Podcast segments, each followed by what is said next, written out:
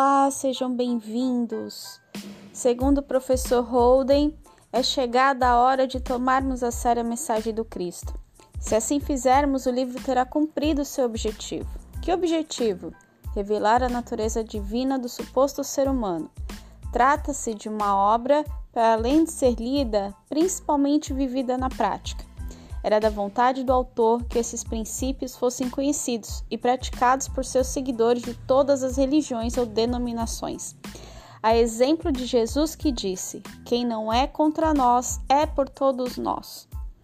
Então, como disse o próprio Joel, esse livro é dedicado a ti, a quem já pertence.